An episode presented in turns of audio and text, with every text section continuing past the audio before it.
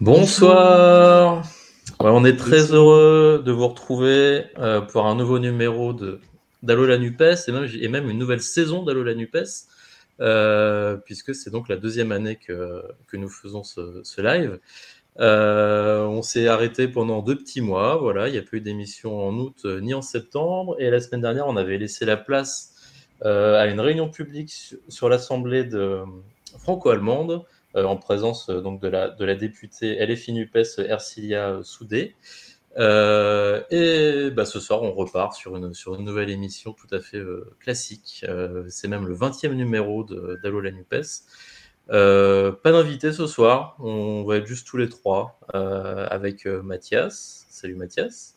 Bonsoir tout le monde, très heureux d'être de, nouveau là. Et effectivement, comme tu disais, la semaine dernière, c'était c'était très intéressant. On a même fait, enfin, nos camarades de, Berlin, une petite prouesse technique, disons qu'ils ont, ils ont enregistré en live sur YouTube donc la, la conférence mmh. qu'on pouvait suivre en direct et qui actuellement, bah, on peut la voir dans notre page Facebook, dans notre page pardon YouTube. Et donc euh, félicitations à eux parce que franchement, euh, ouais, merci, hein. vraiment super. Merci beaucoup. Et donc on est, donc merci Mathias. Et ce soir on est aussi avec Com. Ça va? Salut, salut. Bah ouais, la pêche pour la nouvelle saison, écoute. Puis on mm. va avoir de, de quoi parler, je pense. Vu que ça bah fait quelques mois qu'on n'était pas là. Donc ouais, ouais. N'hésitez pas aussi, euh, si vous si vous n'avez pas le temps de regarder toute l'émission en live, ce sera sur YouTube évidemment, comme d'habitude. Donc euh, voilà. Hâte de commencer cette nouvelle saison. ouais, parce qu'on a plein de thèmes. En réserve. Alors, il a fallu en sélectionner. Donc, ce soir, on va en traiter quatre. Euh, on va commencer par euh, donc faire un, rapide retour sur les, les sénatoriales avec toi, Mathias. Mhm. Euh, après, donc, ce sera moi qui vous ferai la, la, chronique écologique où je vais revenir sur, sur l'inflation.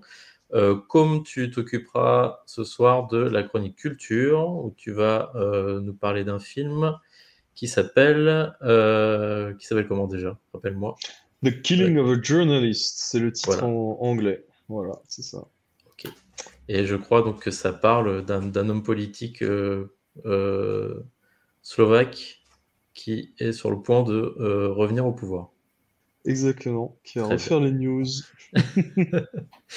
Et euh, on terminera euh, sur, euh, donc sur, sur, une, sur une nouvelle rubrique qu'on a, qu'on a décidé, qu'on a décidé d'appeler Au pays des droits humains, où on va régulièrement bah, revenir un petit peu sur, sur ce qui se passe en France, qui est censé être le pays des droits humains, et voir si, si, la réalité colle tout à fait avec, avec ce qu'on ce, qu'on dit.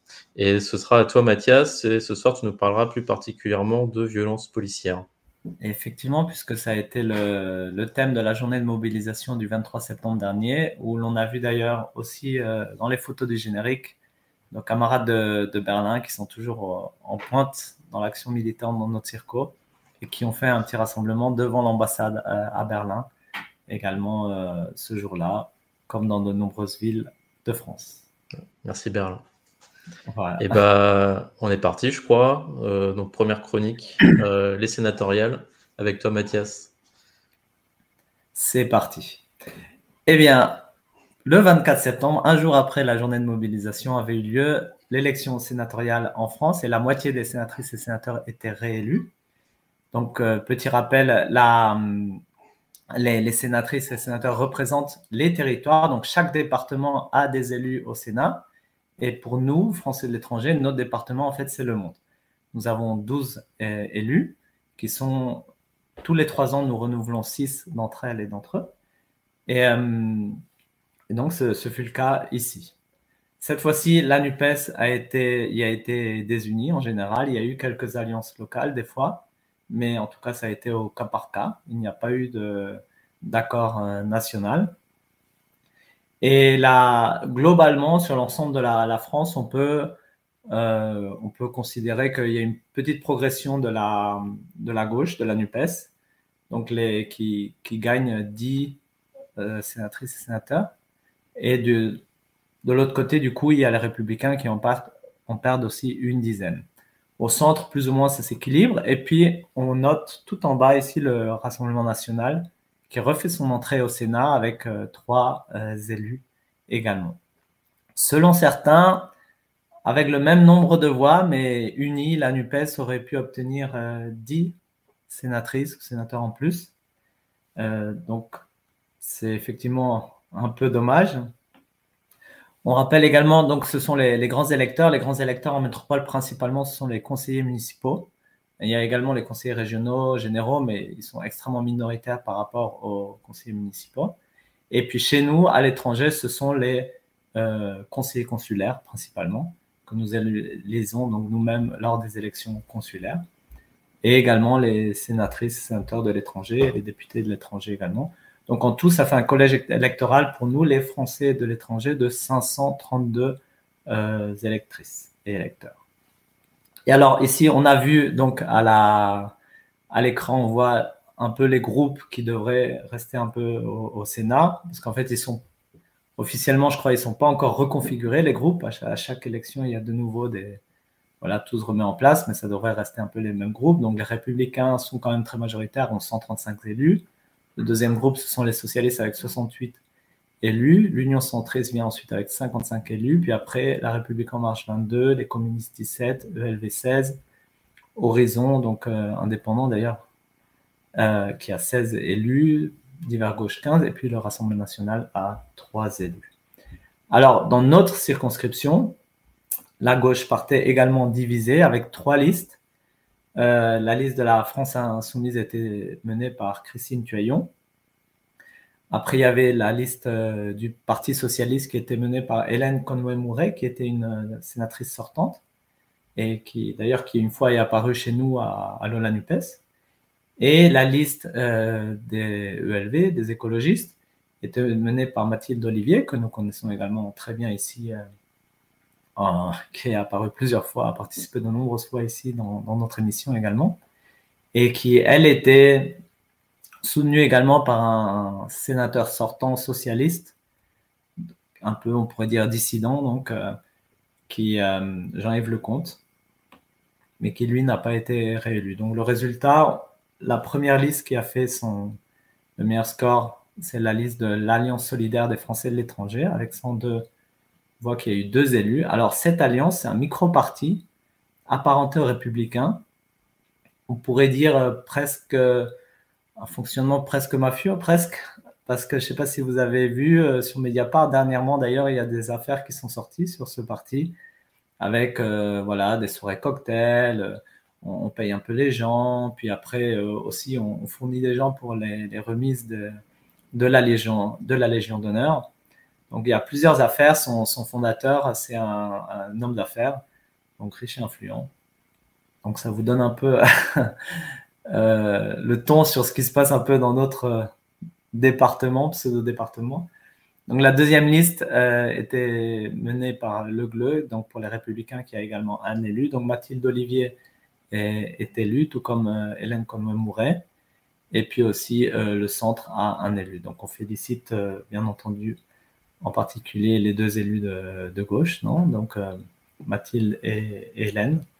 Et on pourrait quand même mentionner que, avec les voix qui ont été données à ces trois listes, donc Insoumise, les Verts et le PS, en, cumulant avec les mêmes résultats, simplement en additionnant les voix, une liste unie en fait aurait obtenu trois sénatrices au sénateur. Euh, ça quand même, on peut quand même le mentionner. C'est dommage. Donc on fait partie de ces départements où unis. Après, bien sûr, il y a différentes dynamiques. On ne sait pas si le résultat aurait été le même. Mais en tout cas, dans ce cas-là, il y avait énormément de listes, une grosse division aussi dans la droite pour une fois, enfin ce qui aurait pu nous, nous donner une chance d'avoir encore euh, un siège de plus. Et bon, ça n'a pas été le, cas. Et voilà, donc c'était un petit euh, résumé de ce qui s'est passé. Et, et on sait qu'en tout cas, vers qui nous tourner donc pour, euh, pour relayer nos, nos luttes et, nos, et à qui on peut se tourner aussi pour faire nos, bander des conseils, puis, puis un appui institutionnel. Donc c'est envers Hélène Conway-Mouret ou Mathilde Olivier, surtout Mathilde Olivier, est dans notre circonscription, elle habite à Vienne. Donc, on la connaît très bien. Voilà. On peut peut-être même rajouter un, détail, je me permets de te couper, mhm. désolé. C'est la plus jeune sénatrice maintenant, Mathilde Olivier.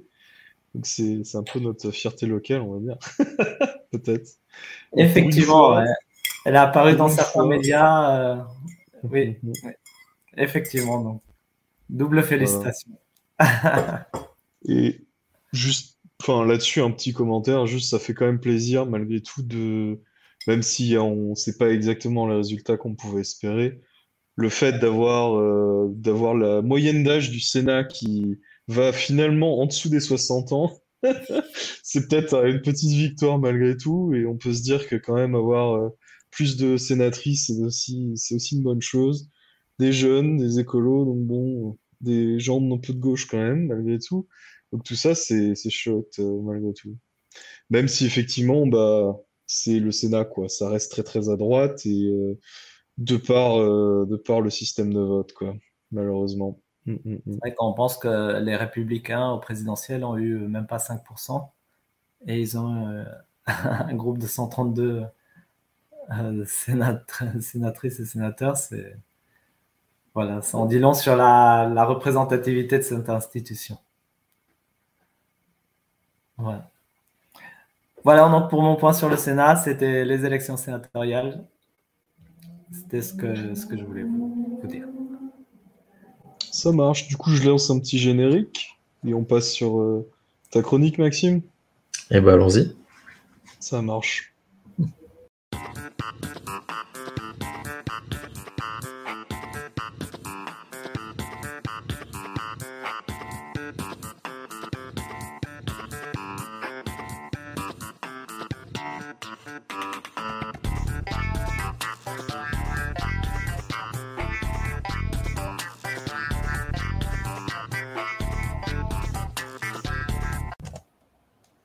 Voilà. Du coup, je me permets de te présenter, euh, Maxime. enfin, te présenter. On te connaît bien ici, mais plutôt de présenter le titre de ta, de ta chronique.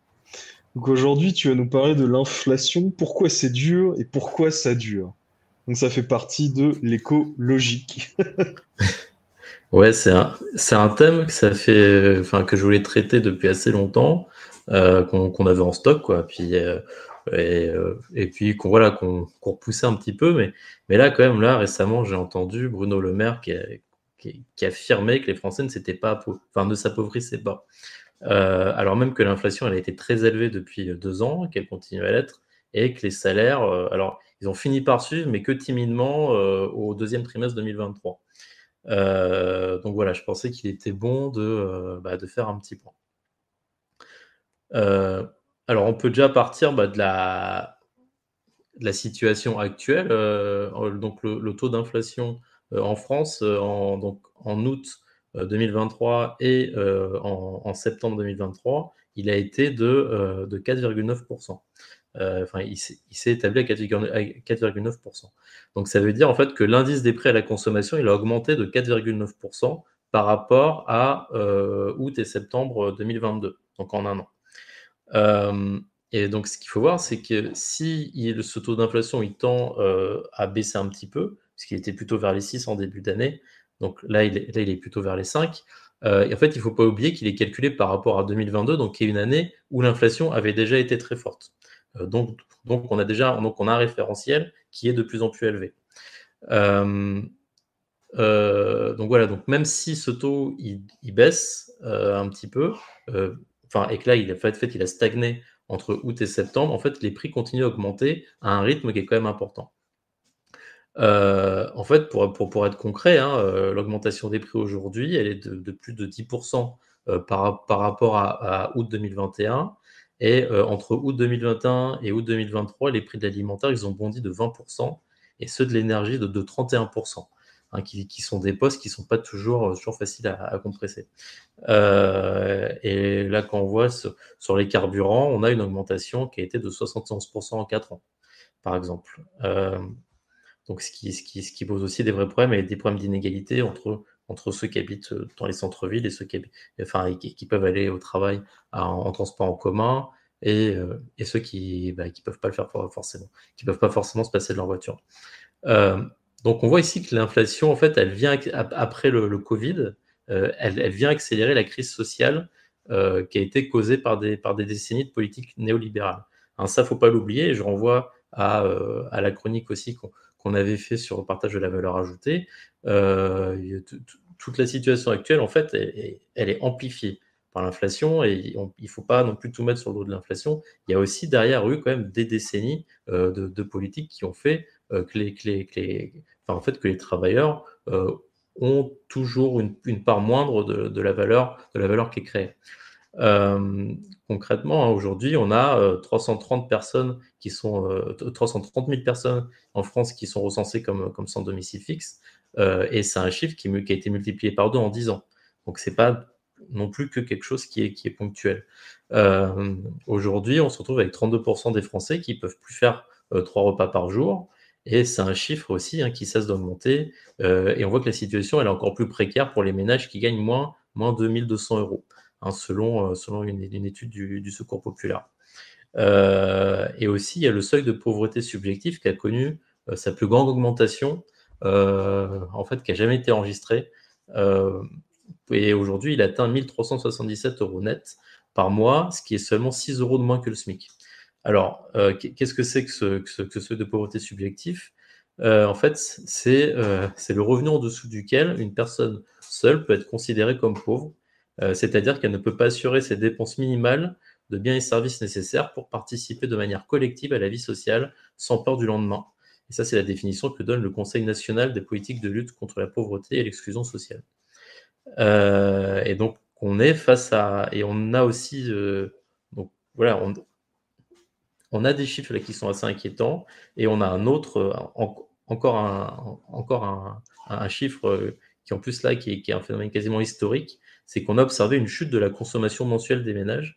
Hein, normalement, c'est un chiffre qui est en constante progression.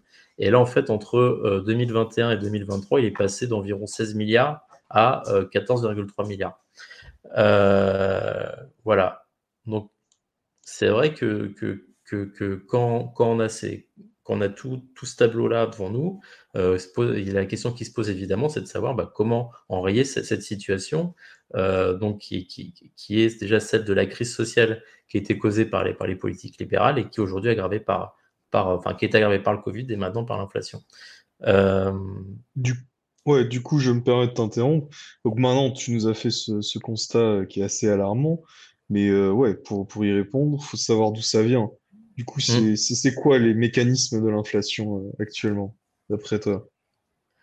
Oh, d'après moi, c'est même pas, c'est même pas d'après moi. C'est, euh, je, me, je, me, base quand même sur, sur, euh, sur, voilà, sur, sur les lectures que, que, je fais, sur, sur, les études euh, de, de, de, chercheurs en sciences économiques. alors, déjà, peut-être l'inflation, déjà, savoir qu'est-ce qu'est-ce qu'on entend par inflation? Parce que, parce que voilà, des fois, on, emploie ce terme, on sait pas, et on l'emploie à tout va, on on sait même plus trop ce qu'il signifie exactement. Euh, en fait, on peut en trouver. Il peut y avoir plusieurs définitions, euh, notamment certains qui vont, le définir en partant de la monnaie, mais moi, je, vais, donner peut-être la, définition qui fait euh, un peu plus consensus, puisqu'on va dire qu'enfin, on va, va la définir comme une hausse plus ou moins rapide, auto-entretenue. Donc, c'est une hausse qui en entraîne une autre, du niveau général des prix. Hein, donc, c'est pas de quelques prix, mais c'est du niveau général des, des prix. Et voilà, donc on va parler d'inflation rampante quand elle va être faible, euh, mais qu'elle s'installe dans la durée. Et euh, là, on dirait qu'elle est galopante quand elle est extrêmement élevée, qu'elle échappe à tout contrôle. Euh, et, là, et là, on parle notamment d'hyperinflation. Mais là, qu'on soit clair, on n'y est pas du tout. Voilà, on n'est pas dans, cette dans des situations d'hyperinflation, hein. puisque les études, elles montrent que c'est quand l'inflation, elle va dépasser, elle va dépasser 10 euros, 10%, voire même, voire 20%, euh, et euh, voilà, là qu'on parlera d'une inflation incontrôlée. Hein, et, quand on est en situation d'hyperinflation, il y a, il y a, il y a ce qu'on appelle une fuite devant la monnaie. C'est-à-dire qu'il n'y a plus confiance dans la monnaie euh, d'échange habituel et, on et, on va plutôt privilégier d'autres monnaies. donc voilà, aujourd'hui, tout le monde a confiance dans l'euro. On sait que quand on récupère des euros, on peut payer avec. Donc voilà, on n'est pas du tout dans ce type de, configuration.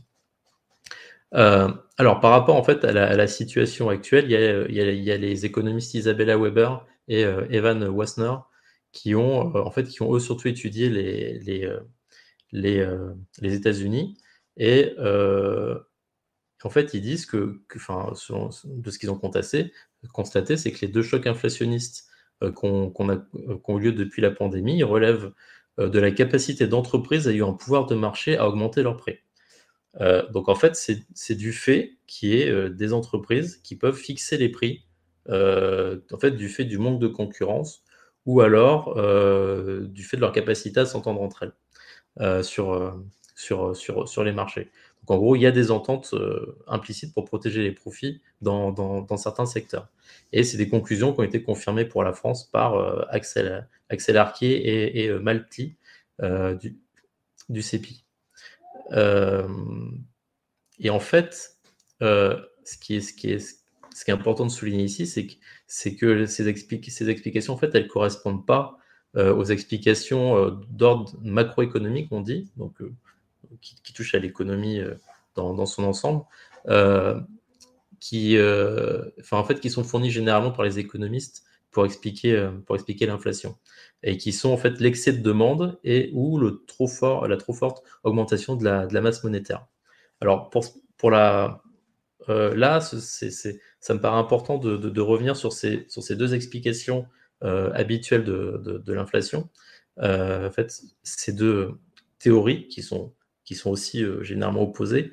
Euh, en fait, celui qui, expliquait, euh, qui explique notamment l'inflation par l'excès de demande, c'est Keynes. et donc, pour lui, l'inflation, c'est un phénomène de marché qui, s'explique par un excès de demande par rapport à l'offre. mais en fait, il dit que ça ne peut apparaître que lorsque les capacités de production sont pleinement employées. Donc, c'est-à-dire qu'il n'y a plus de chômage, qu'il y a plus de chômage et que tout le capital est employé. Et donc, euh, c'est vrai que, euh, et donc la solution ici, c'est de réduire la demande, globale. Euh, donc, pour le dire plus clairement, bah, de, modérer les revenus.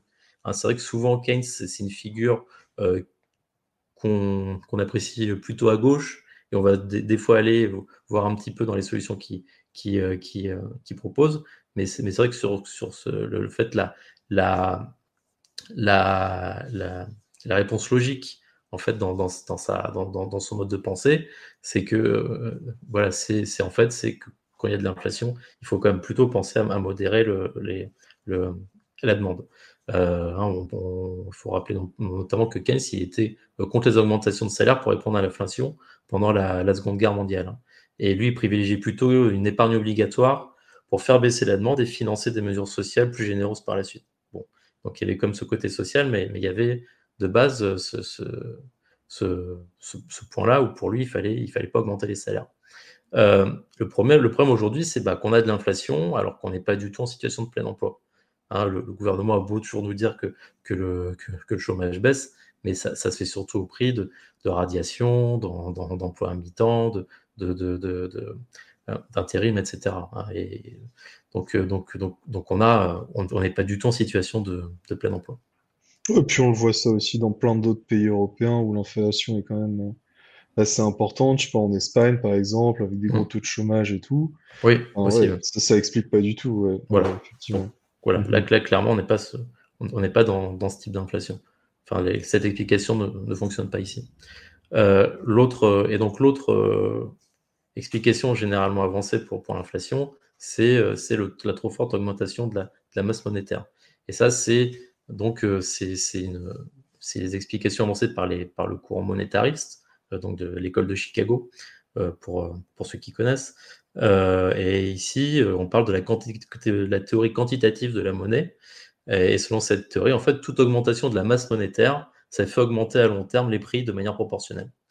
Donc, en fait, c'est une, théorie qui est surtout élaborée pour critiquer les politiques, les politiques keynésiennes, qui vont donc de, de, soutien de la demande, euh, notamment en augmentant les, plus bas revenus, euh, puisque euh, donc ce qu'ils disent, c'est que fait, ces politiques-là, elles passent toujours par, l'augmentation de la masse monétaire et donc, par, et donc par de l'inflation, par l'augmentation du taux d'inflation.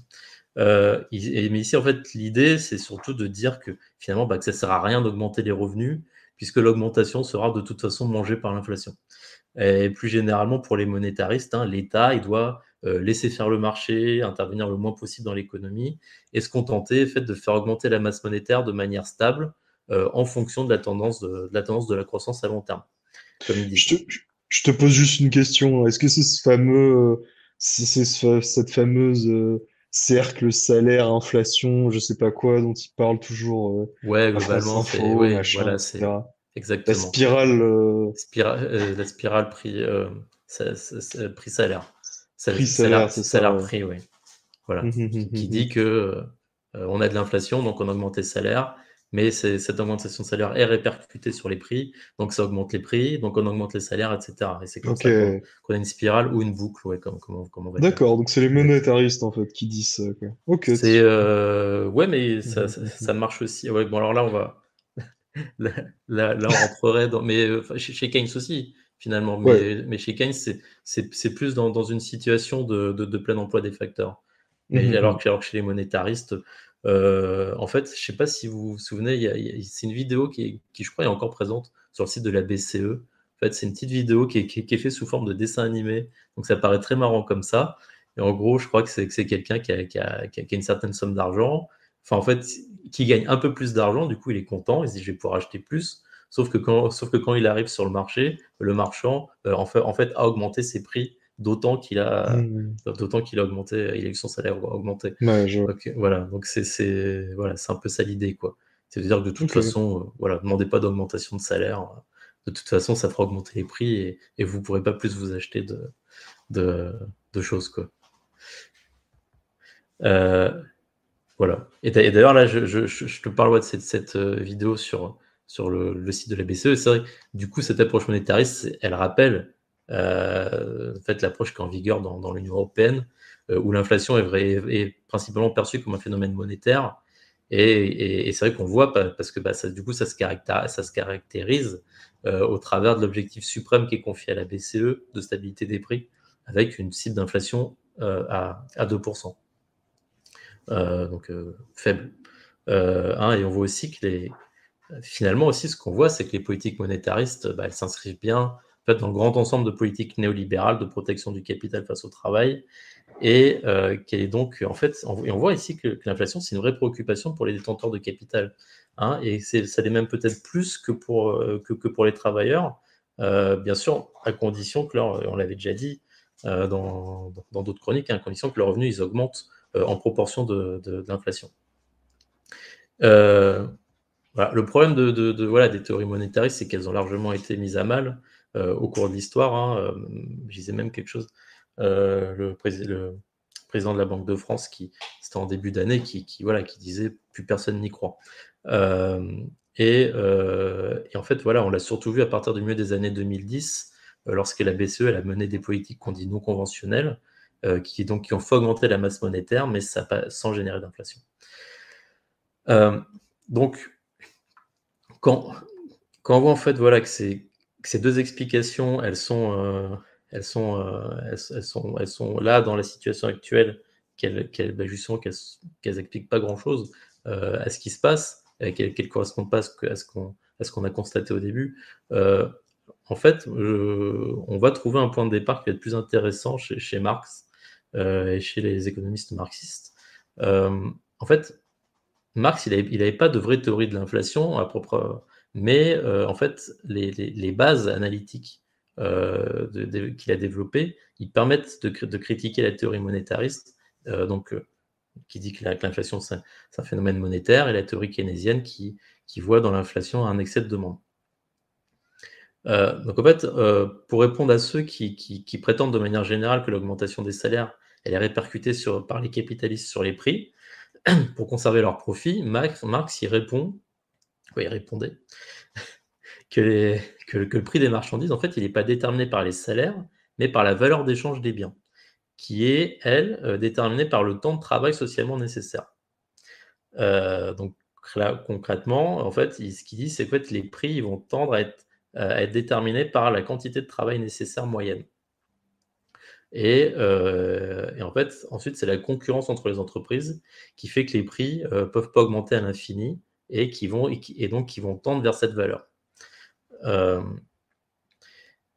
et, donc, de l'autre côté, par rapport aux monétaristes, en fait, les marxistes ils sont généralement d'accord sur le fait que l'inflation elle peut être liée à une augmentation de la masse monétaire, mais en fait ils disent que en fait pas une condition suffisante. Ils disent qu'il y aura de l'inflation que si la monnaie nouvellement créée elle crée pas de valeur. Donc concrètement il faut il faut de toute façon créer de la monnaie pour étendre la production. On, émet des crédits on, octroie des crédits pour financer les investissements de base. Et si ces, investissements ils débouchent sur une production qui permet de dégager un revenu supplémentaire, euh, la monnaie créée, bah, elle, aura servi à créer de la valeur et il n'y aura donc pas de raison que les, prix augmentent. Euh, voilà. Donc je ne sais pas si c'est euh, très clair, mais ça fait peut-être beaucoup, de notions, peut-être un peu techniques économiquement, mais de ça, on peut en tirer deux conclusions qui vont être donc très utiles par rapport donc par, pour la suite. Enfin, en fait, par, par rapport à l'explication euh, de l'inflation actuelle qu'on a, qu'on a énoncé euh, plus haut. Euh, la première, c'est qu'en fait, bah, le niveau des salaires, il ne joue pas sur les prix, mais sur la répartition de la valeur créée entre travail et capital. Que cette répartition, en fait, elle va dépendre du rapport de force qui est établi, et que bah, du coup, l'augmentation de la part revenant au salaire, elle passe nécessairement par une baisse de la part revenant au profit. Et la, deuxième conclusion, bah, c'est que le problème, en fait, euh, c'est qu'il y a un problème qui se pose dans les secteurs non concurrentiels, dans lesquels en fait un seul acteur peut fixer des prix artificiellement élevés, ou dans lesquels il y a quelques acteurs qui peuvent s'entendre pour maintenir des, prix élevés. Euh, voilà, donc très concrètement, euh, bah là on voit que c'est une approche qui nous aide à comprendre la, période inflationniste actuelle, puisqu'on a observé dans cette période, et là je, reviens donc à ce que à l'étude de, euh, des, deux chercheurs euh, américains, donc Isabella euh, Weber et, Evan Wessner, en fait, ils disent qu'en fait, on a observé une première phase qui était une phase d'impulsion, où il y a eu des goulots d'étranglement dans, les chaînes d'approvisionnement, et que les prix du fret maritime et des matières premières ont fortement augmenté, et que ça a généré des profits énormes pour ces branches, et, et en fait des coûts supplémentaires pour les entreprises en aval dans la, dans la chaîne de production. Donc ça, on pense à tout ce qui s'est passé pendant la période Covid et tout ça, euh, j'imagine, notamment. Voilà, c'est, Avec ces goulets d'étranglement, ouais. Hum, hum, hum. Mm. Ok, ok. Euh, à la sortie ouais, de la, des confinements, etc. Ouais. Et, euh, et donc après, ça, on a, donc on a la phase 2, où en fait, normalement, la concurrence, elle est censée limiter la capacité à augmenter les prix pour les entreprises en aval, qui, donc celles qui vendent aux consommateurs finaux. Mais ici, on a eu des ententes implicites pour augmenter les prix et protéger les profits donc dans, certains secteurs.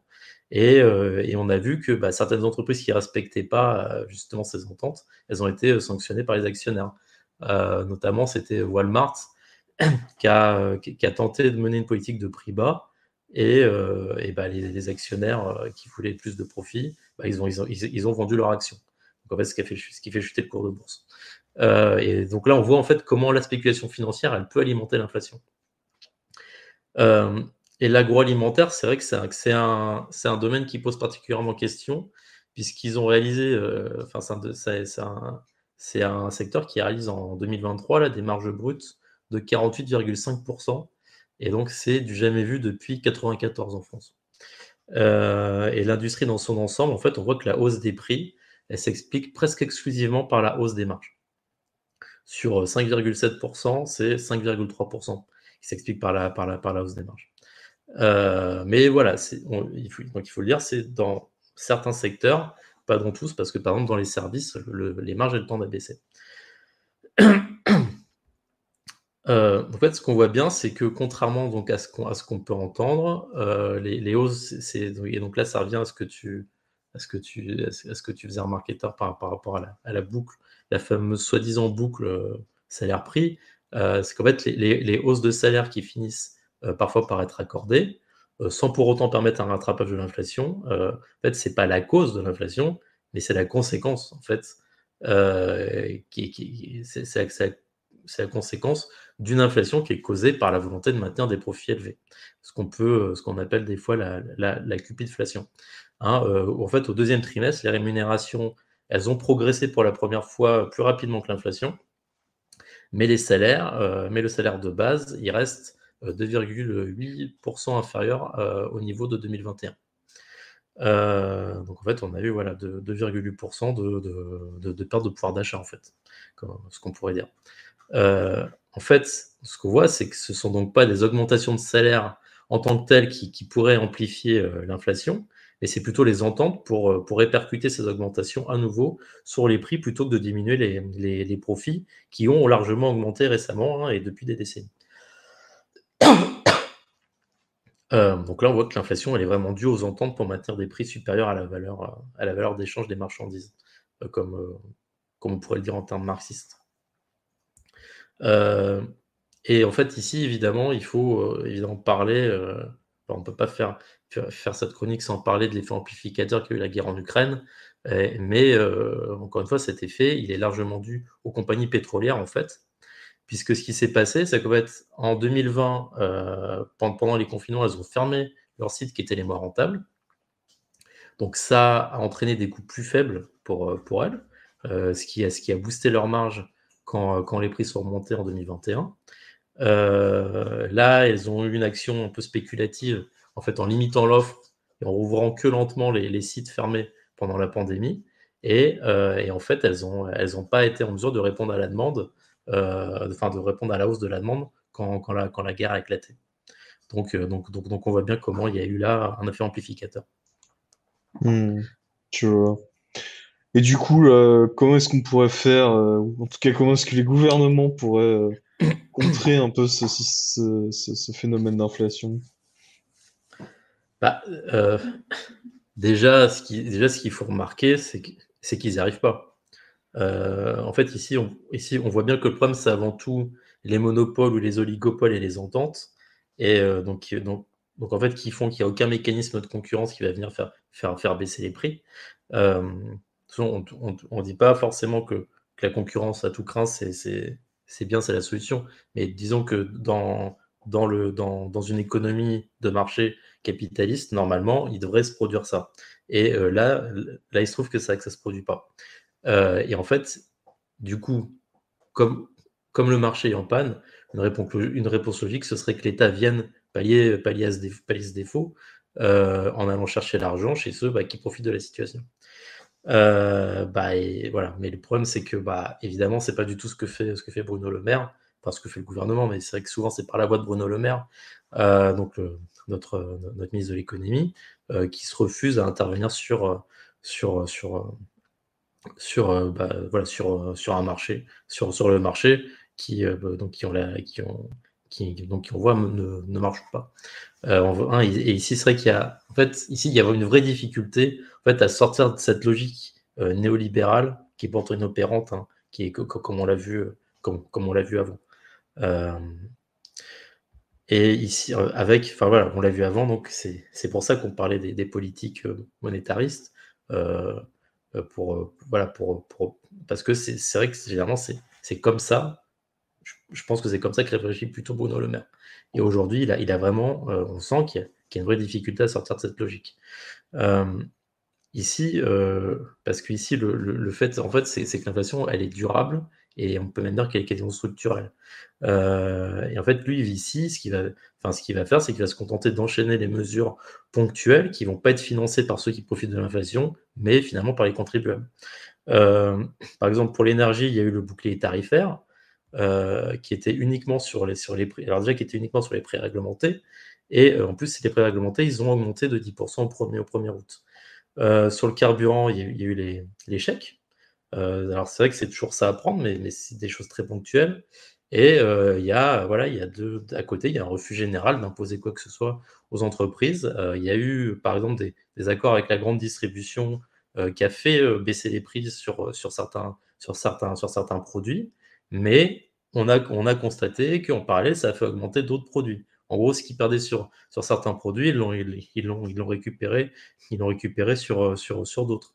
Et, euh, et puis là, bah, dans, la séquence actuelle, euh, on, voit le ridicule total hein, euh, de, de, la proposition qui a, été, qui a été de toute façon déclinée par les, par les stations-service, qui était celle de, de, pouvoir avoir, vendre à perte.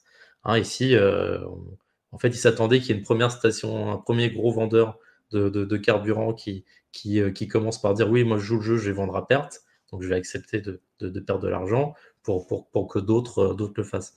Mais non, ici encore, il y a eu un mécanisme d'entente avec probablement des actionnaires derrière qui disaient attention, nous, on, veut nos profits à la fin.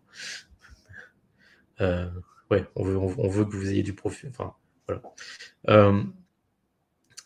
Et c'est vrai qu'ici, hein, on, peut tout à fait trouver qu'il y a certaines mesures, quand les points isolément, euh, qui ne sont pas fondamentalement mauvaises, mais en fait, elles interviennent que comme un pansement en fait en aval, après, après que le mal soit fait, et, euh, en fait, elles ne s'attaquent pas aux causes, et elles sont donc pas de nature à enrayer la spirale inflationniste. Euh, un autre exemple, hein, c'est avec le projet de loi sur le partage de, la valeur qui privilégie les, primes aux augmentations de salaire. Hein, parce que de toute façon, le gouvernement se refuse entendre parler d'augmentation de, salaire. Et ici, euh, on peut se dire que finalement, à force de dissuader les entreprises d'augmenter les salaires, euh, vraiment, bah, ça arrive, on risque de tomber en récession parce que bah, ça va finir par, par plomber la, consommation populaire. Et même, en fait, ça l'a ça, ça, déjà plombé. en fait, parce que ce qu'on voit, c'est que fait, là, alors, j'ai vu que récemment, on se réjouissait que la France ait amélioré sa compétitivité par rapport à ses voisins, notamment l'Allemagne. En fait, cette euh, hausse de la compétitivité, elle s'explique uniquement par le fait en fait, qu'on est le seul pays à avoir limité les, revenus du travail. Euh, et, en fait, hmm. et en parallèle, la, faible croissance qui nous reste, en fait, elle est plus tirée euh, par la consommation intérieure, comme c'est comme c'est le cas en France. de, de, généralement, on a un pays où on a une croissance qui est tirée par la, par la consommation populaire, comme on dit. mais là, récemment, euh, donc cette, faible croissance qu'on a eue, elle a été, en fait, euh, c'est uniquement le fruit du dynamisme, en fait, du dynamisme de, deux secteurs, mais qu'un dynamisme très, euh, très conjoncturel, et, en plus qui et en plus donc de deux secteurs qui sont très polluants puisque c'est l'aéronautique et, l'industrie navale. ah ouais, donc en gros, on est compétitif parce qu'on est mal payé et parce qu'on pollue quoi. c'est ça. Super. Je vois. C'est effectivement de quoi s'en réjouir. Bien résumé. ah, yeah, Voilà. Excuse-moi. vas-y, vas-y, continue. ouais, c'est très bien. Voilà, tu as très bien résumé mon propos. euh, et c'est. C'est vrai que bon, poursuivre, en fait, en fait, comme on le dit en intro, c'est euh, vrai que si, euh, si on reste hein, dans, un contexte qui est, inflationniste, euh, qui est inflationniste voilà, on, voit que le, taux d'inflation, il tend euh, un peu à diminuer, euh, même si euh, il a, stagné entre, août et septembre. mais en fait, de manière générale, hein, le, le, problème, c'est pas tant l'inflation que la perte de pouvoir d'achat qu'elle engendre, si, les salaires ne suivent pas. et ici, en fait, on peut même avoir peur que, les solutions en qui ont été mises en œuvre contre l'inflation, qu'elles génèrent une récession économique qui viendrait encore accentuer la, crise sociale. Et ici, quand je dis ça, je fais référence à la politique de la BCE, la Banque Centrale Européenne, qui, euh, bah, qui finalement pose vraiment question. Euh, parce que qu'est-ce qui se passe? En fait, la BCE, pour remplir sa mission donc, de stabilisation des prix, en fait, elle, en, en, situation d'inflation comme ça, comme aujourd'hui, en fait, elle va faire, la seule chose qu'elle sait faire, c'est remonter ses taux directeurs. Euh, donc en fait, ces taux, ils étaient à 0% euh, en 2022 euh, et ils sont euh, aujourd'hui passés après donc après neuf augmentations successives, ils sont passés à 4,25%. et donc c'est même si l'effet aujourd'hui de ces augmentations, on ne le voit pas encore parce que les investissements qui sont faits aujourd'hui, ils avaient déjà été décidés avant, en fait, c'est une politique qui devrait, qui, en fait, qui, à terme devrait se répercuter sur l'octroi de crédit et donc sur, sur, sur l'investissement. Et, en parallèle, il y a la présidente de la BCE, Christine Lagarde, qui a, qui, a, invité les États en fait à suivre sa stratégie en réduisant eux aussi leurs dépenses et en stoppant les mesures de soutien qui avaient été décidées en réponse au Covid et à la crise énergétique. Et, euh, et, ça, cette demande, elle a des mesures, elle a des, effets très concrets, puisque bah, la loi de programmation des finances publiques euh, qui, est discutée actuellement euh, au Parlement, notamment au coup de, de 49.3, petit au passage, bah, elle commence à abandonner certaines aides. Et donc ici, il y a un vrai risque de réduction des investissements et des aides publiques et, que tout ça, bah, ça fasse quelle est l'économie. Et ce qu'on peut surtout se demander, en fait, c'est si, si, si l'action de la BCE, en fait, c'est, enfin, si c'est vraiment cette action qui aujourd'hui est à l'origine de la diminution du taux d'inflation, enfin du, la, petite diminution du taux d'inflation, et euh, que, cette diminution n'est pas plutôt due euh, finalement à un début de détente qui, s'observe sur le marché de l'énergie. Euh, puisque finalement, bah, comme on l'a démontré sur, sur, le reste de la chronique, en l'inflation n'étant pas de nature monétaire, il y aurait quand de, il y a peu de chances que ce soit une intervention monétaire qui, la fasse baisser. et ça, c'est ce que dit, et notamment, c'est un économiste de l'OFCE, euh, qui est professeur d'économie à Sciences Po, qui s'appelle François Gérolf, euh, qui disait euh, Depuis le début, il y a un doute sur la pertinence de remonter les taux d'intérêt pour faire face à une inflation née d'une désorganisation des chaînes de production internationales et d'une crise énergétique. voilà. Donc, tu, et je, du coup, je, c'est là où j'en viens à la réponse à ta, à ta question, finalement, parce que tu me demandais c'est quoi la solution? Euh, bah oui, on est de gauche, on fait quoi? On fait quoi à gauche On se plaint. Voilà, on fait que se plaindre et donc on n'a pas de solution euh, à proposer. Donc si, on a. je suis sûr qu'on en a plein. Vas-y, bon, alors, je suis allé chercher. J'ai bien cherché. Euh, j'ai bien cherché.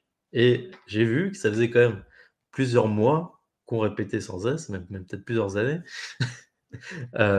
qu'on répète sans cesse. Et, et c'est pas uniquement que face, que face euh, à, l'inflation, hein. puisqu'on le dit, il y a, y, a, y a, la crise sociale, euh, elle n'est pas, elle est pas que, enfin, c'est pas qu'aujourd'hui. Hein. L'inflation a, a, a, joué un rôle d'accélérateur, euh, et puis aussi le Covid. mais, mais, voilà, il y, a quand même des, tendances de long terme de, de, diminution de la part de la valeur attribuée au, travail par rapport au capital. Donc, euh, donc voilà, donc, donc euh, il faut voir ces propositions. Là, très concrètement aujourd'hui, pour lutter contre l'inflation, certes, mais aussi, euh, voilà, de, enfin, il faut voir qu'elles s'inscrivent dans cette tendance de, long terme.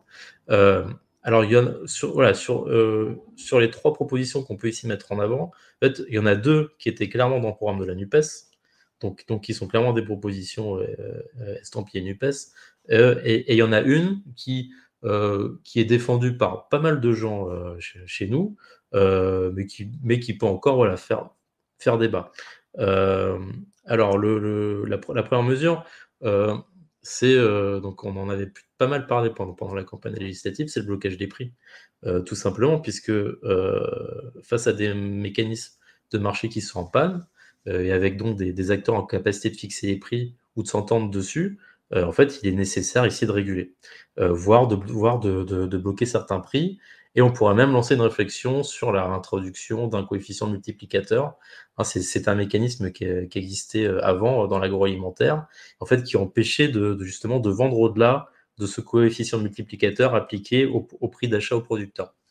mais ici, voilà, le, blocage des prix, il faut voir que c'est vraiment une solution à court terme euh, qui va surtout euh, permettre, aux gens de souffler, euh, mais qui va aussi, qui, mais qui va aussi permettre d'établir un rapport de force vis-à-vis de ceux bah, qui, profitent de la situation et, et de leur indiquer bah, que c'est terminé de jouer, quoi, tout simplement. L'autre mesure qui était dans, le programme, c'est la taxation des, super profits, donc des profits indus euh, sur, par, qui sont faits sur la situation actuelle. Euh, et on pourrait, euh, et aujourd'hui, on peut aussi largement étendre ça à une revendication générale d'augmentation de la taxation sur les, sur les, sur les grandes fortunes. puisque ce qu'on voit, c'est qu'il y a, il semble vraiment qu'aujourd'hui, il y a un consensus général qui se dégage chez les économistes, et même ceux qui, qui, qui ont soutenu Macron à une époque, hein, on pense notamment à Jean Pisani-Ferry, euh, mais, euh, on, voit, de manière générale de plus en plus d'économistes euh, qui, qui aujourd'hui ne voient pas comment faire sans taxer davantage les grandes fortunes et les super profits, notamment pour faire, pour faire face aux, défis climatiques. Et, ici, dans, le cadre de la lutte contre l'inflation, c'est surtout une façon encore d'instaurer un rapport de force face à, face à ceux qui tirent des profits énormes de la situation et bah, tout simplement de, manière générale de, parvenir à un système fiscal plus juste qui serait progressif et non pas non pas dégressif. Enfin, aujourd'hui, il tend à être dégressif quand, on arrive vers les, vers les très grandes fortunes. et ça, on l'avait déjà montré dans, dans une chronique, dans une chronique précédente. Euh, je me rappelle plus sur si, si c'était sur la, sur la dette. Mm-hmm. Et l'avantage le, aussi, enfin le, le, et aussi cette, cette, cette taxation des, des, des, super profits à, court terme, en fait, euh, elle, elle pourrait aussi aider hein, les, les plus petites entreprises qui justement euh, pourraient pâtir de la première mesure de, de blocage des prix. Hein, euh, donc dans, dans, dans, un premier temps, voilà, avoir un effet redistributeur qui permettrait à ceux aux, plus petits, quoi, qui, qui, qui, qui, pour qui le blocage des prix poserait un vrai problème de, de, souffler, quoi. Enfin, de ne pas être trop atteint.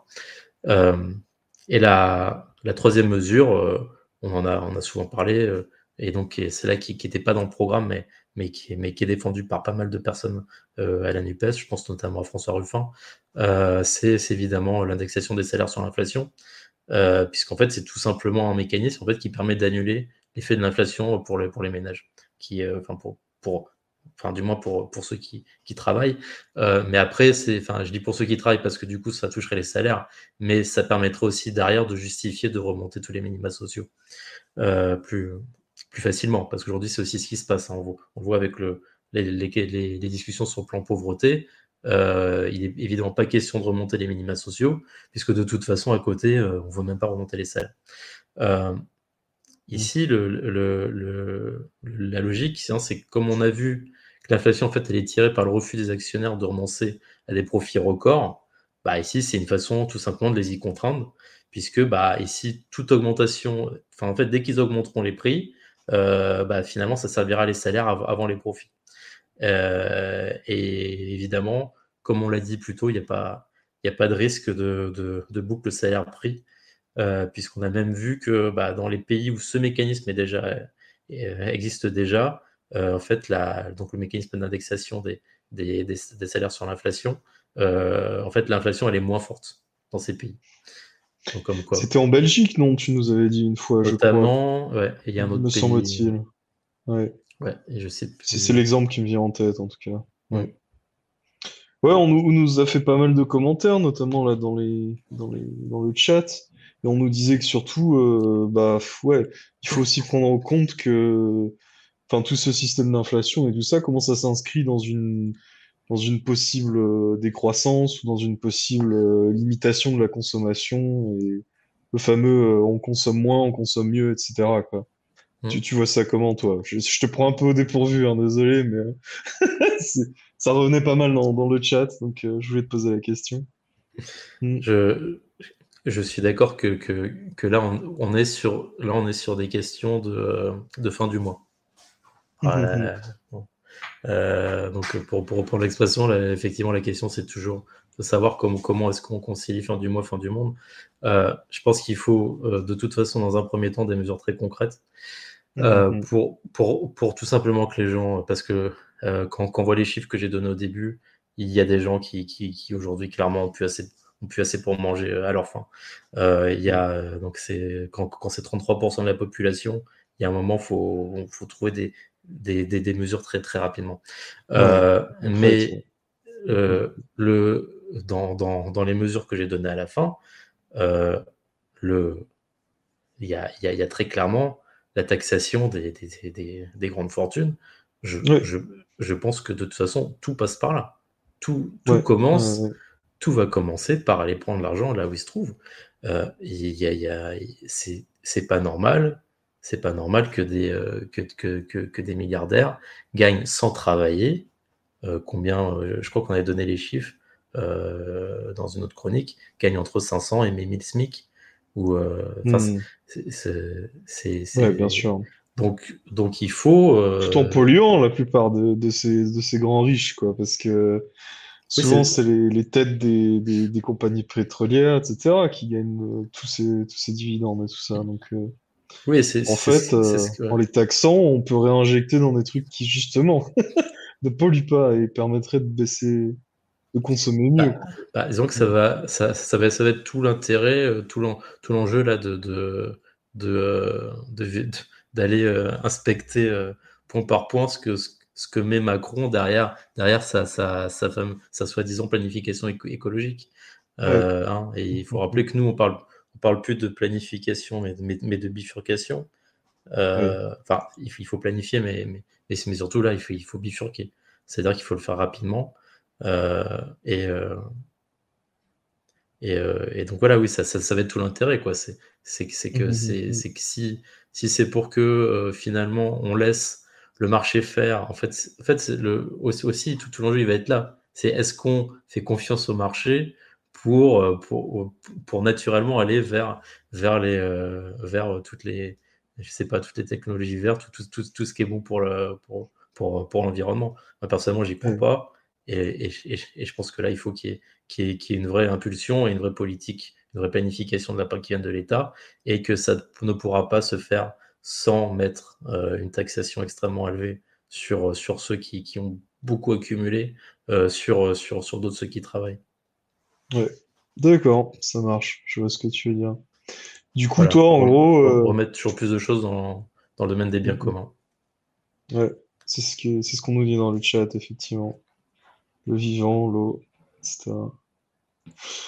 Du coup, pour euh, en tout cas pour le problème de l'inflation à très court terme, donc euh, si j'ai bien compris, blocage des prix, taxation des super profits et indexation sur des salaires sur, euh, sur l'inflation, c'est ça?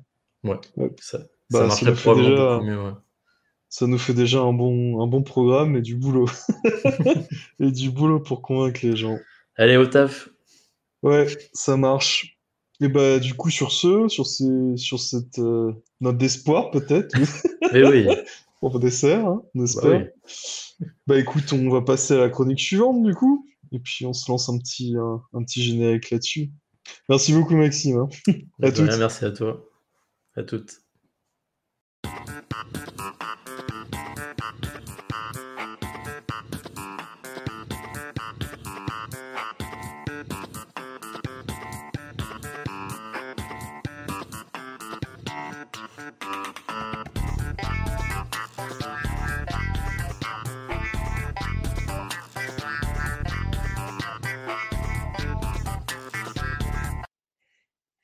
Salut tout le monde. Bon, bonjour à toutes et à tous. Bah écoutez, c'est le temps de la chronique culture. Donc, euh, je vais vous parler aujourd'hui d'un film qui fait référence à euh, pas mal d'événements euh, assez récents et très actuels qui ont eu lieu en France, mais aussi un peu, un peu en Slovaquie. Je vais vous parler liberté de la presse et je vais vous parler élection en Slovaquie. Grosso modo, ça va être ça, le plan d'aujourd'hui. Alors bon, je pense, euh, vous avez tous vu les news, on avait tous été assez choqués par, euh, euh, par ce qui s'était passé avec la garde à vue abusive de Ariane Lavrieux, qui était cette journaliste d'investigation à, à, Disclose. Et son domicile avait été perquisitionné, elle a été sommée de faire part de ses, ses sources et un, grand, en gros, ouais, c'est un, c'était une entorse totale à à la liberté de la presse euh, telle qu'on l'entend, quoi. Donc euh, ça, c'était un des points que je voulais rappeler quand même malgré tout quand euh, vous allez voir le rapport au film très, de façon très très honnête, quoi. ensuite, il y avait quelque chose d'autre que, que je voulais vous rappeler, c'est qu'il y a quelques mois, on vous avait parlé de la concentration des médias en France, euh, par des quelques milliardaires et que ça pouvait euh, entraîner une, une très grande normalisation, bah, euh, en gros, de, de, des idées de ces grands patrons euh, dans le débat public. Quoi. Ils, ils, achètent des médias, ils peuvent faire passer leur, leur message à eux. Ça, on l'a vu cet été. C'était très, euh, c'était très net avec le changement radical et forcé de la, de la ligne éditoriale du JDD, euh, qui a été euh, grosso modo euh, qui est sous la coupe de Bolloré maintenant, si je si je ne me trompe pas. Bref, tout ça pour dire, la liberté de la presse, ça reste un combat en France, mais pas seulement. Et maintenant, je vais vous parler de la, de la Slovaquie, où le problème était bien, bien plus important. Et notamment, euh, si vous vous rappelez, vous avez fait quand même les news à ce moment-là, le 21 février 2018, il y avait un journaliste qui s'appelait Jan Kuciak et sa compagne Martina Kujnirova, qui était âgée de, de 27 ans, et ils avaient été assassinés chez eux, en Slovaquie. Et donc cet assassinat avait été euh, très très clairement lié avec euh, bah, les, les, les, enquêtes que, que, que menait euh, Yann Kouchiak. Parce qu'en fait, il était reporter d'investigation pour l'un des grands euh, journaux, enfin tabloïds slovaques, qui s'appelle Novichas. Et donc, en fait, sa spécialité, évidemment, c'était d'enquêter sur, euh, sur la corruption entre le domaine des affaires, notamment les oligarques slovaques, et euh, le milieu de la politique slovaque. Avant sa mort, il avait même, euh, avant son assassinat, pardon, il avait reçu des menaces, euh, des menaces de mort de la part d'un homme d'affaires du nom de Marianne, euh, Marianne Kochner, qui était, qui est toujours pensé en tout cas être le commanditaire de, cette, euh, de, cette, euh, de cet assassinat.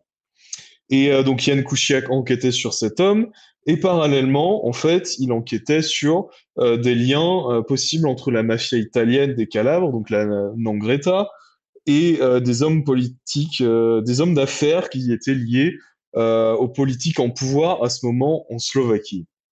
Et donc vous pouvez voir tout ça euh, sur le film euh, documentaire que je vous recommande aujourd'hui, ce qui s'appelle The Killing of a Journalist et qui est réalisé par euh, Matt Sarnetsky. Euh, donc ça reprend tous ces points-là et ça vous montre aussi l'effet que cet assassinat euh, a eu lieu en Slovaquie et notamment les immenses manifestations euh, qui ont lieu euh, qui ont lieu en Slovaquie à la suite de, de cet assassinat. C'était les plus grandes manifestations depuis 1989 et euh, notamment aussi ce documentaire euh, montre très très bien comment la corruption s'est vraiment infiltrée et a endommagé le système policier et judiciaire de la Slovaquie et à quel point ça avait un, un, un impact réel et direct sur euh, la liberté de la presse, mais aussi sur euh, la, la vie de la cité en, Slovaquie, en fait. Et donc, euh, pourquoi est-ce que je vous parle de tout ça? Bah, C'est en fait quand même lié un petit peu à, l'actualité, parce que qui était aux manettes du gouvernement jusqu'en 2018 Le Premier ministre, c'était un homme politique qui s'appelait, qui s'appelle Robert Finko. Et c'est donc en fait l'homme euh, qui vient de remporter les élections euh, législatives euh, qui ont lieu, eu lieu il y a quelques jours. Et donc en fait, son, il fait partie du, du parti qui s'appelle Smer SD, je crois que ça s'appelle Direction SD, SD pour social-démocrate, je vais en reparler un petit peu. Et donc ce, parti vient faire à peu près un quart des voix. Donc en fait, euh, ouais, c'est un parti euh, qui, est assez connu, qui était donc au pouvoir avant, qui avait dû démissionner à la suite de, toutes ces révélations euh, liées à, l'assassinat de Yann Kuciak et notamment euh, un certain nombre d'affaires de, corruption supposées euh, de ce gouvernement. Donc ils avaient dû démissionner en 2018 et maintenant ils sont repartis pour euh, rediriger le, pays. Donc ça, c'est assez inquiétant. Euh, pour vous dire un petit peu euh, la, comment dire, euh, l'idéologie de ce, de ce parti, c'est un petit peu étrange euh, pour nous Français, je dirais, parce que euh, c'est un parti qui européen, enfin au Parlement européen, ce parti siège au, au centre euh, du, du, groupe des sociodémocrates. Donc a priori, on se dirait bon, c'est un parti de centre gauche, c'est pas si mal que ça. Mais bon, déjà, je vous ai parlé de toutes ces affaires de corruption. Ça vous met un peu le, le, ça sent un peu pas très très bon, on va dire. et ensuite, euh, faut pas se laisser berner, hein, parce que Finco a aussi très euh, largement changé sa, sa, sa, sa politique. Et même s'il venait du centre gauche euh, originellement, maintenant il prône une politique nationaliste, anti-immigration, islamophobe, anti-LGBT, anti-Rome, etc. J'en passe, il y en a, on pourrait faire la liste comme ça. Et euh, il a fait notamment sa campagne contre le financement de la guerre en Ukraine, euh, enfin contre euh, le financement oui, de l'armée ukrainienne en fait par la Slovaquie, et notamment de la, la donation d'un certain nombre d'armes à l'Ukraine. Il a été très critique aussi au niveau des, des, des États-Unis et de l'Union européenne, mais étrangement, il est plutôt russophile. Donc bon, voilà, c'est quelque chose à garder en tête aussi. Donc, euh, autrement dit, le gouvernement de coalition que ce Robert Finko va, va être chargé de former, bah, ça va un peu trancher dans, dans, dans le, dans l'environnement européen et notamment, ça va sans doute changer euh, radicalement les, les politiques, euh, la politique en tout cas étrangère de la, de la Slovaquie. Bon, l'avenir nous le dira, mais en tout cas, euh, bon, ce qui est sûr, c'est que ça n'a pas l'air d'être euh, un, un, politique très on va dire, abordable de, de, notre, euh, de, notre, de mon point de vue, parce que et la preuve en est, c'est que la première euh, personnalité politique à le féliciter hier, c'était Victor Orban. Donc voilà, ça vous donne un peu une, euh, un petit portrait rapide de cet homme euh, politique. Donc bon, pour conclure, c'était une chronique assez rapide, mais regardez The Killing of a Journalist de Matt Sarnetsky. Donc c'est un documentaire qui, par son traitement de, de, du meurtre d'un journaliste et de sa compagne, en fait, traite euh, de problèmes bien plus actuels euh, de corruption euh, et qui vont sans doute durer en, en, Slovaquie vu que ce parti revient au pouvoir. Donc, je vous recommande euh, très fortement ce, ce, ce, ce documentaire. J'espère que ça vous aura intéressé. Et euh, bah écoutez, on va espérer le meilleur pour nos pour nos amis slovaques qui puissent trouver un moyen de se débarrasser rapidement de ce, de ce, de ce type. Mais bon, on va voir ce qui se passe. On va voir ce qui se passe. Donc, c'est affaire à suivre. Et euh, voilà, jeter un coup d'œil euh, aux news euh, venant de la Slovaquie ces derniers temps. Allez, ciao, ciao. À bientôt.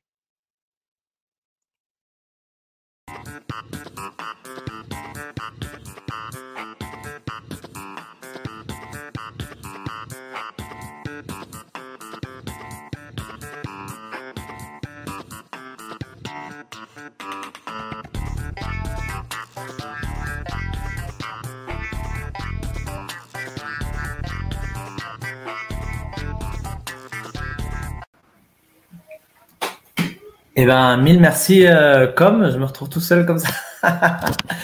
C'était vraiment. Euh... Ah, merci, tu me fais compagnie pour la transition. Je tout seul. C'est juste la surprise en fait du moment. Je vois, je vois. Faut qu'on se, on se re C'est toujours une activité très entre guillemets ludique et facile de, de se retrouver autour d'un film entre militants, de voir, ça permet d'entamer de, des mmh, mmh, mmh. discussions, soit, soit d'une manière publique ou plus intime. Donc euh, voilà, en fait, ça fait un matériel très, très intéressant pour ça. Hein. Mmh, mmh, Merci. Mmh. Exactement. Mais bon, c'est quand même un documentaire assez dur. Euh, donc euh, bon, voilà, enfin, dur dans le sens, euh, ça fait mal à notre démocratie un peu quand même, à nos cœurs de, de démocrates quand même. Donc euh, bon, c'est, je, je, vous le dis. Et euh, il y a quand même des témoignages qui sont assez, assez poignants, notamment de la famille de, euh, de Yann Kouchak qui, qui, qui, et de ses collègues qui sont, ouais, qui sont assez poignants. Mais bon, pour parler de choses un petit peu plus légères, n'est-ce pas? Ah, Pas tellement, hein, pas tellement, pas tellement hein, je crois. C'est exactement la même chose, des témoignages poignants, des familles. Exactement. On va parler maintenant des, des, violences policières en France et finalement c'est eh oui. aussi quelque chose de très très euh, lourd à, à, suivre quand on entend tous ces témoignages. Et euh, je voulais parler de ça parce que samedi, donc samedi dernier, on en a parlé, samedi le 23, ça a été une journée d'action, de mobilisation, euh, qui, a été, voilà, qui a été appelée par plus de 150 organisations, vraiment très, très diverses. Alors, il y avait, euh, par exemple, des, associations dont le, but est plus pointu, on va dire, beaucoup de, par exemple, justice pour Adama, ou justice pour quelqu'un, une victime de de violences policières, donc ces collectifs qui se créent pour, bah, demander justice. Euh, mais ensuite, il y avait une quantité de syndicats, euh, la CGT, la FSU, UNEF, le syndicat de la magistrature également, le syndicat des avocats de France, puis des associations plus généralistes, ATTAC, euh, le MRAP, SOS Racisme, Greenpeace, et enfin des partis, de nombreux partis de, de gauche, ELV, LA France Insoumise, Place Publique, NPA, Génération, donc c'était vraiment un appel euh, très très euh, large et sous les revendications qu'on voit à l'écran ici, donc qui étaient demandées pour cette journée. La première était l'abrogation de la loi de 2017 sur l'assouplissement des règles en matière d'usage des armes à feu. Euh, puis ensuite pour une réforme en profondeur de la police, de ses techniques d'intervention et de son armement. Également le remplacement de l'IGPN par un organisme indépendant de la police et du pouvoir politique. L'IGPN, c'est la police des polices, hein, on le rappelle. Puis enfin la création d'un service dédié aux discriminations au sein même de l'autorité administrative, présidée par le défenseur des droits, euh, et, le renforcement également des moyens de lutte contre le racisme. Et puis enfin, un plan d'investissement ambitieux pour les services publics euh, dans les quartiers populaires. Donc ça, c'était la, vraiment la, journée et qui a, qui a rassemblé dans, plusieurs villes, donc des milliers de, citoyens. Et comme on l'a dit déjà, à Berlin également, des citoyens se sont euh, rencontrés pour ces mêmes revendications. Alors pourquoi cette, euh, cette chronique sur les, violences policières aussi? Quelle était l'idée? Donc les violences policières, finalement, c'est ces violences euh, illégitimes de la police, non? La, violence, elle a, la police a, le droit d'user la force, mais c'est quand même réglementé, non? Il y a un cadre, et lorsqu'elle a des limites, et lorsqu'elle dépasse ces limites, bah, c'est là que commencent les violences policières, les bavures. Mais souvent, on les a, on entend parler d'elles euh, dans un article, une histoire, un fait divers, euh, une par-ci, puis après quelques semaines euh, plus tard par là. Et ça apparaît justement comme des dérapages individuels. Et si on met un peu tout ensemble, on se rend compte qu'il y a un côté très structurel de ces questions-là et que c'est pas un hasard, c'est pas dû simplement à des brebis égarées, ce ne sont pas des bavures. Il y a vraiment une question structurelle dans la police et qui crée ces problèmes-là. Donc c'était l'idée un peu de remettre les morceaux du puzzle ensemble et de montrer les euh, diverses euh, affaires, disons.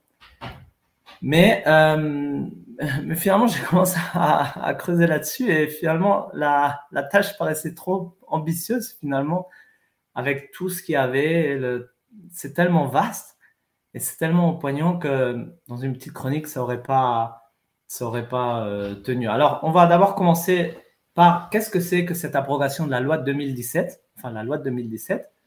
Et voilà, c'est l'article L350, euh, 435.1 du Code de sécurité intérieure, qui donc a été euh, écrit en 2017.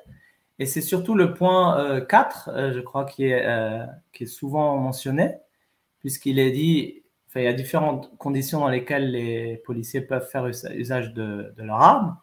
Dans ce point 4, il y a marqué lorsqu'ils ne peuvent immobiliser autrement que par l'usage des armes, des véhicules, embarcations ou autres moyens de transport dont les conducteurs n'obtempèrent pas à l'ordre d'arrêt et dont les occupants sont susceptibles de perpétrer dans leur fuite des atteintes à leur vie ou à leur intégrité physique ou à celle d'autrui.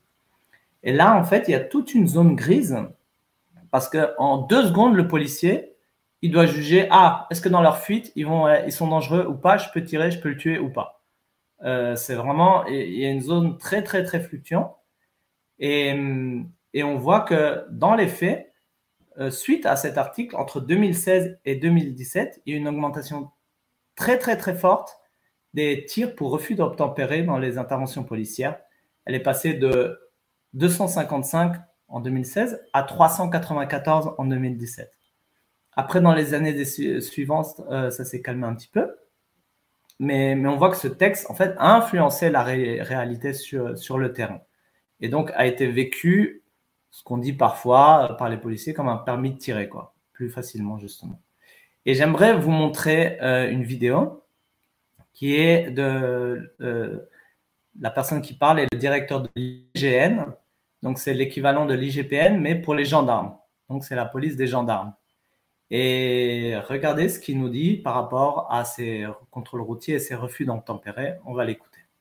Vous parliez euh, euh, des refus d'obtempérer. Alors je mettais dans un rapport d'activité qui, je l'ai dit, paru il y a un mois, donc bien avant le décès de Naël, je disais que nous n'avions aucun mort lié à, l'action des gendarmes, même si je vous rappelle que nous avons eu 30 tirs de gendarmes pour immobiliser du véhicule, notamment sur les roues. Mais ces 30 tirs, je le dis, sont pratiquement inutiles. Et d'ailleurs, les Allemands ne tirent pas sur les véhicules, parce que vous n'arrêtez pas un véhicule avec une arme à feu. À la fin, il dit une arme à feu, hein, on l'a bien entendu. Et voilà, donc c'est le propre directeur de l'IGGN qui pratiquement remet en cause tous ces tirs lors des, contrôles routiers. Donc ça en dit long sur le, sur l'utilité finalement de, cet article, non Et sur la légitimité de, sa critique. Alors on va passer, je crois qu'on peut laisser ce, PowerPoint de côté. Et on connaît beaucoup d'histoires, non? Des, noms un peu connus, par exemple Adama Traoré qui a été tué en juillet 2016, ou, Cédric Chouvia le 3 janvier 2020 qui a été étranglé et plaqué au sol et ensuite est mort. Et, mais pour trouver des affaires, dans les mainstream, souvent on n'en trouve pas tellement et il faut, faut, euh, faut aller dans les médias plus alternatifs comme le Média Blast ou Mediapart qui traitent beaucoup, beaucoup ce, thème. Et également, un, journaliste que je vous conseille très, très fort, c'est David Dufresne, qui a sa page internet euh. Ah, auparavant, il avait un, compte Twitter qui s'appelait Allo Place Beauvau, qui justement, dont l'objectif était de collecter toutes ces informations et de mettre toutes ces pièces euh, du puzzle ensemble. Et, donc là, on peut trouver vraiment, vraiment beaucoup, beaucoup d'informations. Il y a beaucoup de podcasts à écouter là-dessus. Et enfin, j'ai découvert euh, un livre qui est sorti très, très récemment, qui s'appelle L'État hors la loi, écrit par l'avocat Harry Alilé. Alors, ce nom, il est aussi euh, bien important. Et on peut voir sur Blast, justement, ils ont publié toute la conférence euh, de publication de ce livre, qui est extrêmement intéressante. Qui est Harry Alilé En fait, c'est un avocat de nombreuses familles victimes de violences policières. Lui-même est membre de la Ligue des droits de l'homme. Et, donc, il est très, très en pointe euh, sur ce thème-là. Et dans son livre, il donne la parole aussi aux familles et il revient sur de nombreuses affaires. Et euh, lors de cette conférence, par exemple, euh, on parle de Rémi Fraisse, tué le 25 octobre 2014 à, à Sivens, lorsque les gendarmes ont vidé les lieux en utilisant en une nuit trois fois plus de grenades qu'ils avaient utilisées en trois mois à Notre-Dame-des-Landes. Donc déjà pour donner le contexte. Ou on parle de Jean-François Martin, éborgné en avril 2016 à 21 ans lors d'une manif euh, à, Rennes contre la loi travail. Également de Sway El-Kafawi, 19 ans, tué le 4 août 2021 par un contrôle de police dans sa voiture avec une balle en plein cœur tirée à moins d'un mètre Également Jean-Paul Benjamin, euh, Jean-Paul Benjamin, également tué le 26 mars 2022 dans une camionnette soi-disant volée. En fait, elle était à son employeur qui lui avait pas payé deux mois de salaire et donc il l'avait gardée. L'employeur l'avait déclaré volée. Ça lui en a coûté presque la vie. Ou sinon, ces trois jeunes qui s'appellent Safiatou, Salif, Ilan, qui le 13 avril 2023, ils avaient loué une, une mobilette pour rentrer plus vite chez eux. Ils se sont fait poursuivre par une voiture de police qui les a renversés exprès. Safiatou a 17 ans, et elle a été 20 jours dans le coma. Aujourd'hui, elle ne peut plus manger correctement, elle ne peut plus s'asseoir, elle ne peut plus marcher. Ilan, euh, pardon, Salif, a 13 ans, il a une hémorragie du foie. Et Ilan, lui, il a encore les traumatismes d'avoir vu ses enfants, euh, ses, amis dans cet état-là.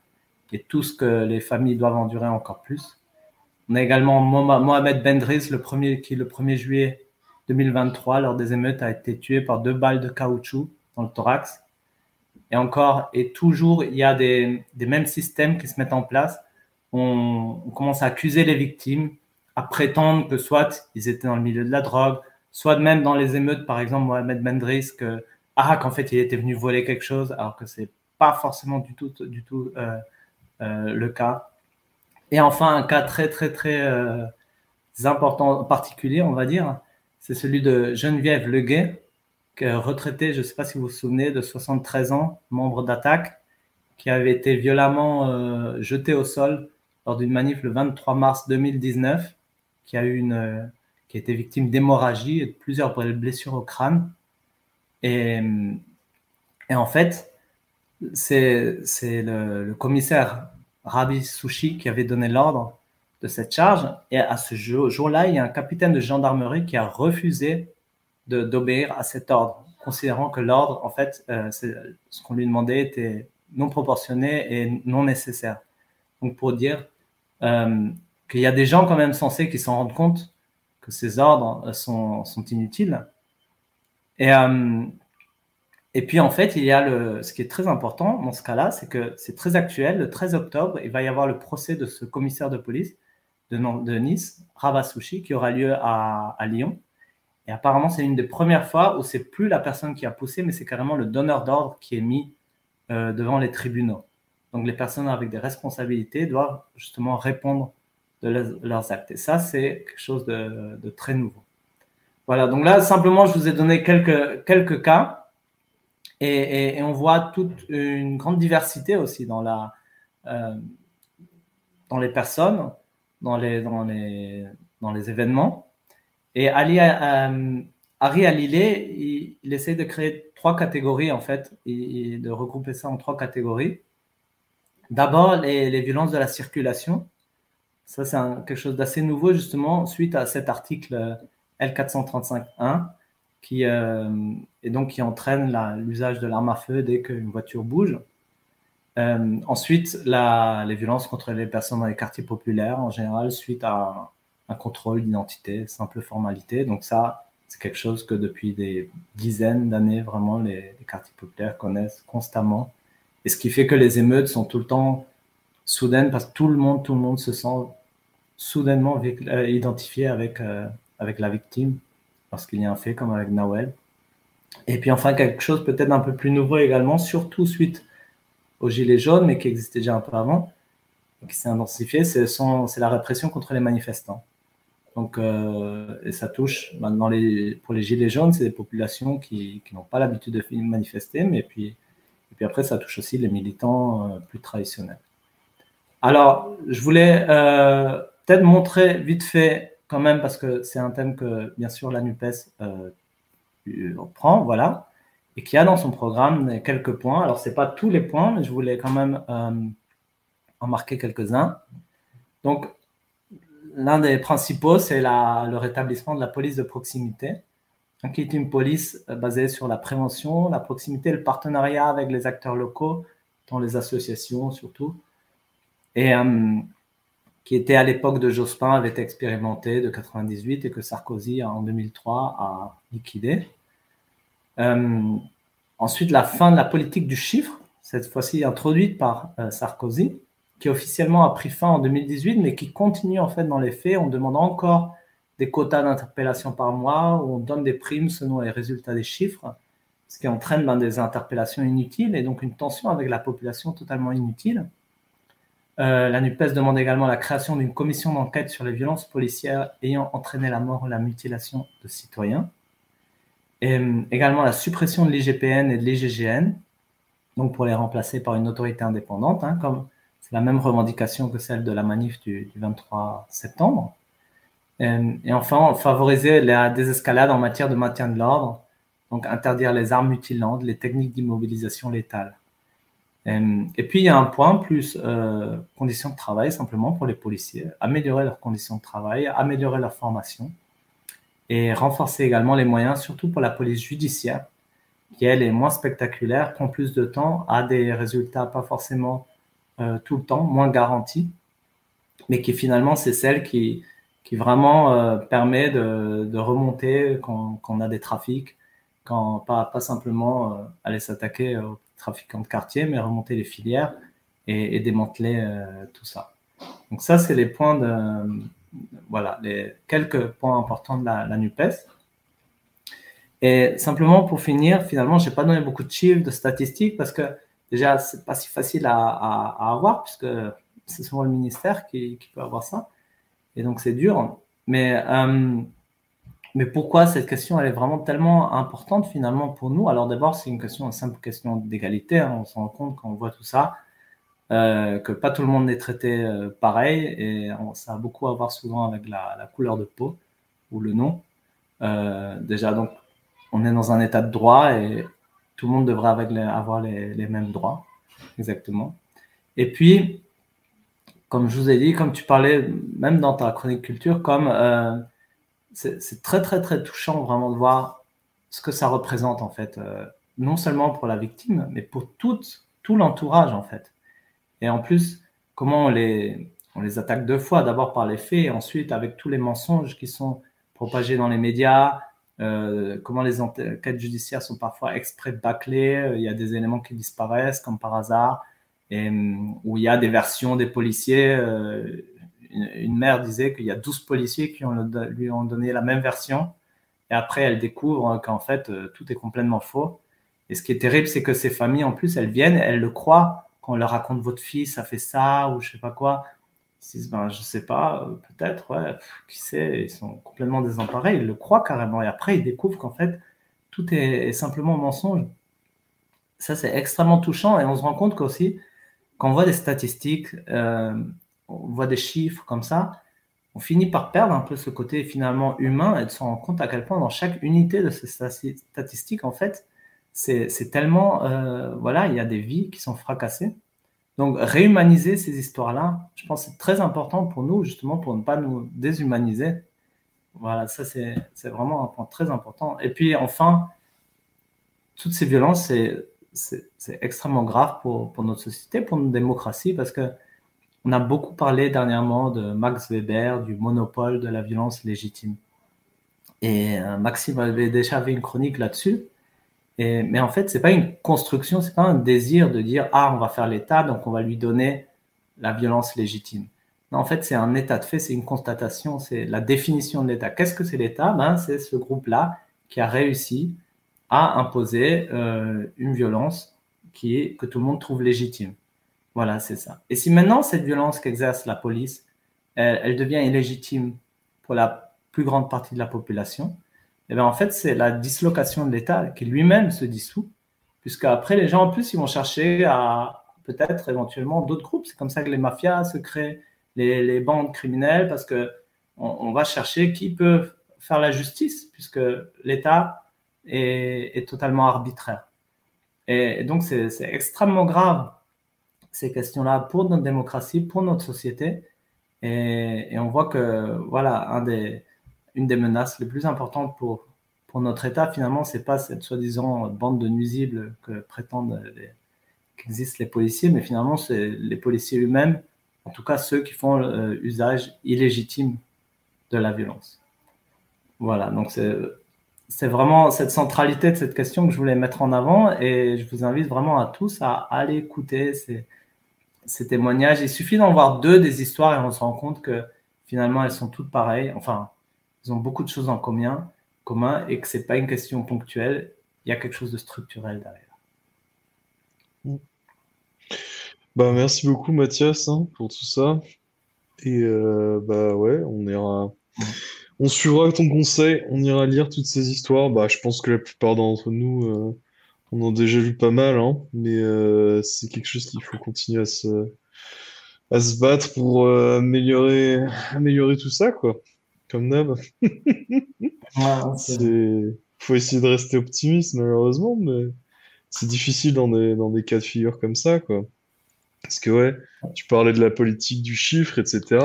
C'est aussi euh, pour eux, pour les policiers, pour la police, c'est très facile de parler 4% euh, des interpellations qui se passent mal ou je ne sais quoi, tu vois. Mais euh, effectivement, enfin, derrière, c'est des vrais cas, c'est des vrais histoires humaines. Quoi, donc, euh, c'est ça qu'il faut garder en tête. C'est finalement un peu euh, pareil pour l'immigration. Quand on parle, on en, vient à parler à tant de morts et tout, et ça devient, ça devient au fur et à mesure que des nombres, quoi, et on oublie. Ouais, des, des, déshumanisant, comme tu disais tout à l'heure. tout à fait. Tout à fait. voilà, donc. Mm. Euh, c'était pas une note très, très, très gaie, mais espérons motivante pour finir. Euh, c'est sûr, c'est sûr. Bah écoute, euh, merci beaucoup Mathias. Je vais repasser un petit générique et puis on peut conclure avec, euh, avec Maxime ensuite. Mhm. Merci, à tout de suite.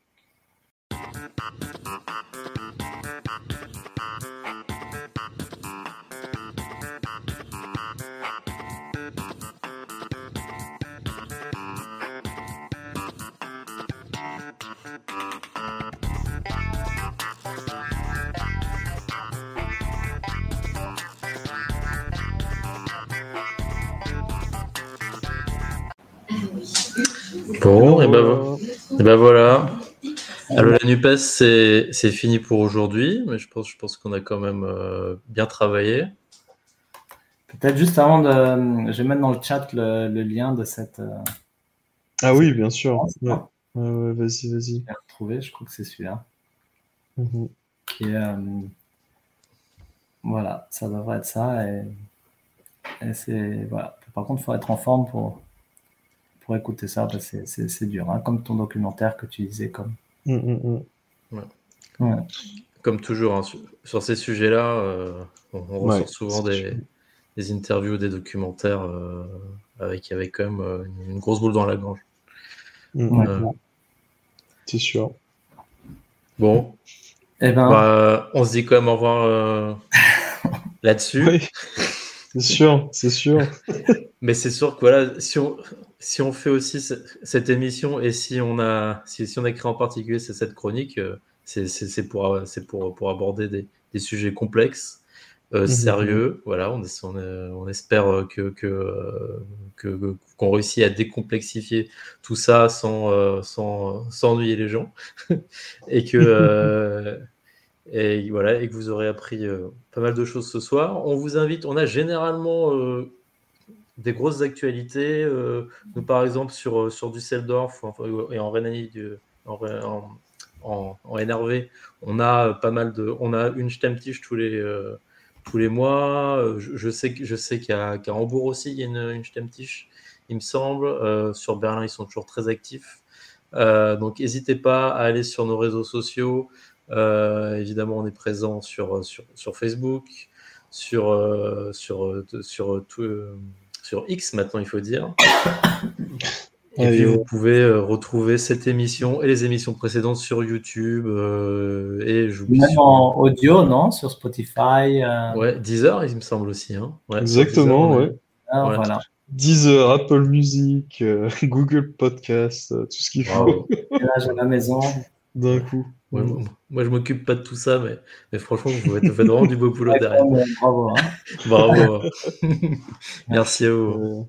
Bon. Eh ben, bah, bonne soirée. Ouais. Et merci, merci au euh, chat. C'était très actif ce soir. Salut à tous. Et dans deux semaines, donc le 16, ça devrait être notre prochain numéro. Ouais. Prochain numéro, le Et restez connectés sur nos réseaux, parce qu'on va vous annoncer un beau programme, je pense. Donc, euh, oh, oui. vous irez voir. Vous irez voir. Ciao, ciao. À bientôt. Ciao. Bonne soirée.